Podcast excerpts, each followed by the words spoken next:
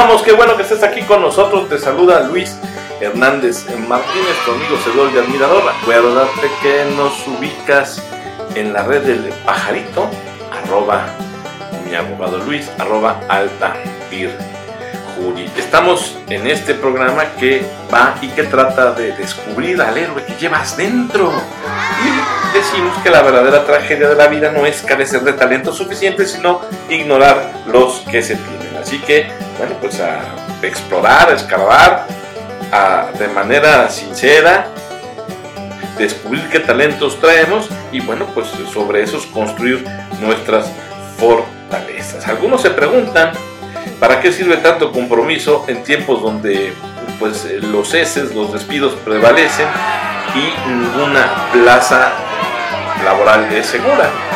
Y nos lo han dicho muchas veces en los mensajes que luego nos acompañan aquí durante la transmisión o nos los hacen llegar vía redes sociales. Oye, pues sí, está muy interesante lo que nos dices, pero ¿para qué sirve tanto compromiso en tiempos donde luego luego nos corren, ¿no? Los despidos están a la hora del día y ninguna plaza laboral es segura. Bueno, este no hay una respuesta general para, para esta pregunta tan fuerte. Pero sí te puedo decir que cada profesional debe tomar la responsabilidad de construir su propia carrera, especialmente en el actual entorno de volatilidad. Eso primero, cada profesional debe tomar la responsabilidad de construir su propia carrera, especialmente, insisto, en el actual entorno de volatilidad. Segundo, sí, hay muchas situaciones en la economía global sobre las que no tenemos control, es cierto, sí, pero existen cosas que sí podemos eh, gestionar, que sí podemos manejar. Es cuando entra ahí justamente el conocimiento de los atributos propios y la manera en que actúas para encontrar actividades ideales justamente con el fin de aprovecharlos. Entonces, pues eh, el segundo punto me parece que está muy claro porque justamente es donde encaja todo lo que te hemos venido platicando en este programa. Ningún trabajo, ningún trabajo justo, ya uso esa palabra, encaja perfectamente con el individuo. Ninguno, ninguno. No hay un solo trabajo que digamos, mira, es como un guante en la mano. No, no, no. Pero sí es de mucha ayuda saber si el puesto en el que te vas a desenvolver te va a permitir explotar tus aptitudes naturales. Eso sí, eso sí es posible. Los mejores directivos saben que deben capitalizar el hecho de que cada persona es distinta. Sí, es un proceso complicado, pero estoy seguro que si se ejercita con sinceridad, con honestidad, con lealtad, con ética, será en el mediano y largo plazo una práctica exitosa. Casi todos los sistemas de recursos humanos que conozco están desafortunadamente diseñados para moldar personalidades hasta que se ajusten al perfil del cargo, ¿no? Y digo desafortunadamente porque su misión es justo eliminar la individualidad de las personas.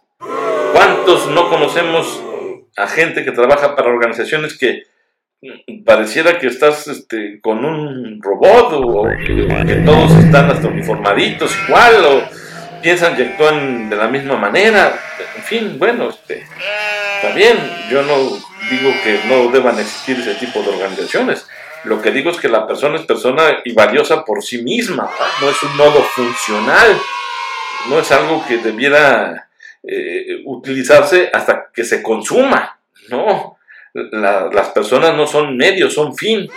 Entonces, eh, por eso debemos preservar su individualidad, ¿no? Este, y las empresas que buscan amoldar personalidades hasta que se ajusten al perfil del cargo y que pues en el proceso eliminan la individualidad de las personas, pues eh, opino que es una estrategia contraproducente, porque cuando una compañía generaliza, pierde, pierde mucho potencial y pierde mucho valor, justamente el que le aporta, el que le proporciona la persona. Entonces, este, por un lado, ahí les dejo esa, esa reflexión.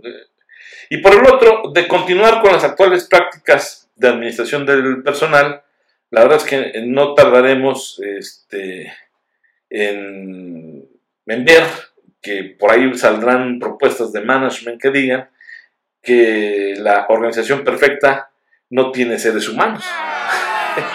sobre todo ahora con los temas de la inteligencia artificial, sobre todo ahora que ya también no falta quien diga, oye, ante el surgimiento de la inteligencia artificial, ahí te va el listado de 20 profesiones que van a desaparecer, y así se las avientan, ¿eh? Este, surge la inteligencia artificial o ante el desarrollo de la inteligencia artificial, 20 carreras que dejarán de existir, ¡pum! Y se las avientan con, oye, espérame, pregunta, ¿qué no la tecnología debe servir a la persona? Pregunta, ¿qué no cualquier avance científico debe beneficiar a la humanidad? Pregunta, ¿qué no acaso cualquier desarrollo tecnológico debe estar al servicio y potencialidad del ser humano?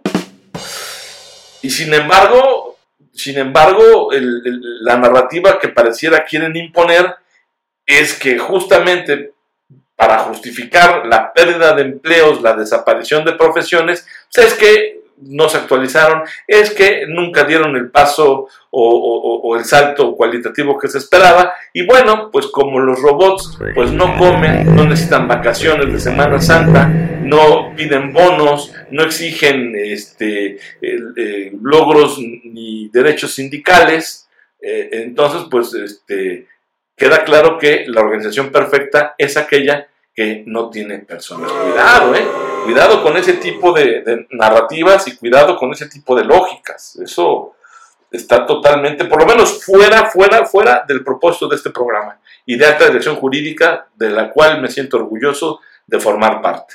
Nosotros somos un grupo de profesionistas talentosos que tiene muy claro que primero la persona, y si hay un avance tecnológico y si hay algún desarrollo en la economía y algún avance en el management, debe servir a la persona y debe ayudar a la persona a desarrollarse y a vivir en plenitud. Si no, no más no es algo que nosotros eh, aplaudamos o, o empujemos. ¿Queda claro? Me parece perfecto. Entonces, este, e, e, el problema además también de que estén haciendo cada vez mayor eco este tipo de, narrativas donde la organización perfecta parece que es o será la que no tiene seres humanos porque ya los robots y la inteligencia artificial ocuparán su lugar. También vale la pena mencionar que en la región, me refiero en América Latina, existe un patrón de desigualdad social y económica impresionantemente injusto. Entonces ahí también es otra cosa que no se debe eh, descartar, ni hacer un lado, ni, olvidar, mucho menos ignorar. El talento, por eso, justamente por esa desigualdad rampante, creciente, eh, y, tanto social como económica, que es impresionantemente injusta, justa, que justamente por eso, el, quizás el talento sea nuestra única posesión valiosa. Piensa cómo te estoy dando este contexto y, y déjame reorganizar la idea. Ya la dije y creo que se entendió, pero yo quiero quedar tranquilo y convencido. En América Latina, en esta región, existe un patrón de desigualdad social y económica impresionantemente injusta, por lo que quizás el talento sea nuestra única posesión valiosa. ¿Eh? El problema es que justo Latinoamérica se caracteriza por tener los peores gerentes para potenciar el capital humano. Y así se las pongo, ¿eh? Así se las dejo. En América Latina, por no decir en el planeta, me quedo nada más ahorita en América Latina, es la región donde peores gerentes tenemos, donde hay una gran carencia de líderes, donde existe una crisis de liderazgo que justamente está llevando a desperdiciar el enorme talento de millones de personas que pudieran hacer la diferencia en la sociedad y en las organizaciones. Tú, gerencia media, alta dirección, estás en una crisis de liderazgo brutal y que estás afectando justamente lo más importante o la posesión más valiosa que tienen justo las personas, su talento. Y esto es grave debido a que precisamente son los gerentes quienes hacen que el talento crezca o explote, o se desperdicie. Estos grupúsculos gerenciales, este, además pecan de soberbios porque piensan que el puesto que le dan a una persona es un privilegio y que si se va, pues hay otros que van a ocupar su lugar y están equivocados. Este, crear demandas sin generar lealtad es quebrar una compañía. Y además, las personas no son nodos funcionales, no son consumibles. Las personas no son medio, son fin. Por eso, insisto, y con esto cerramos el tema de hoy, antes de seguir a la parte final de nuestro programa de esta cuarta temporada, con una serie de cinco pasos que te van a ayudar a ti, persona, a justamente descubrir al héroe que llevas dentro, para que no te pierdas en esa tragedia de la vida donde justamente pues el tema no es que carezcas de talento suficiente, sino que ignoras los que tienes. Entonces, a ver, échame ahí el tamborcito. Eso, bueno. Uno, identifica tus debilidades y libérate de ellas. Dos, descubre tus principales talentos. Tres, concéntrate solo en ellos. Cuatro, conviértelos en fortalezas. Y cinco, ejércelos cotidianamente. Ahí tienes el 1, 2, 3, 4, 5 para que tú puedas justamente eh, descubrir al héroe que llevas dentro, ¿verdad? Y bueno, entonces empieces a desarrollarlo, empieces a fortalecerlo y a construir tu éxito personal, profesional, empresarial en ellos, ¿verdad? Sobre ellos. Y ya que estamos hacia el cierre del programa, antes de que me cancelen aquí la transmisión, porque como escuchaste ya están duro y dale con la puertecita, bueno, pues como parte de la cuarta temporada, hablamos nosotros acerca de eh, dichos y frases hechas, cómo es que eh, llegaron a, convertirse en, nuestro lenguaje cotidiano, pero a partir del origen. Nosotros te decimos la frase que ya es prácticamente un hecho consumado de cotidianidad y aquí te explicamos por qué se acuñó y cuál es la historia detrás, ¿no? Y la frase de hoy es la manzana de la discordia. ¿eh? ¿Cuántas veces no has dicho esa frase? Se convirtió en la manzana de la discordia. Bueno, pues esta frase, la manzana de la discordia, tiene su origen en un suceso de la mitología griega en las bodas del mortal Peleo y de la Nereida Tetis, padres de Aquiles, estaban presentes todos los dioses, ¿no? Pero alguien se había olvidado de invitar a Eris, la diosa de la discordia. Ya sabes, este, nadie es perfecto, ¿verdad? No, había este, especialistas en organización de eventos, supongo.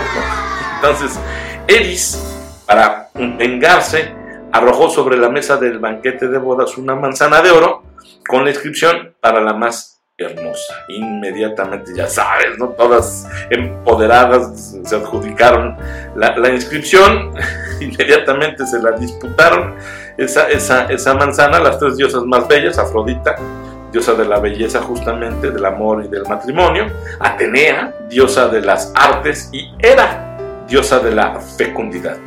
Ante tal jaloneo, Zeus decidió que París, hijo de Priamo, rey de Troya, fuera el juez de aquel litigio, de aquel encontronazo, de, aquel conflicto. Entonces, acompañadas por Hermes, las tres diosas se dirigieron al monte Ida, donde se encontraba París. Una vez allí, trataron de sobornarlo, prometiéndole cada una de ellas una recompensa si era elegida dejando a un lado el dominio del universo que le había ofrecido Hera y la sabiduría y la victoria que le garantizaba Atenea, París se inclinó por el amor de la mujer más hermosa, que era el regalo de Afrodita, y le entregó a ella la manzana.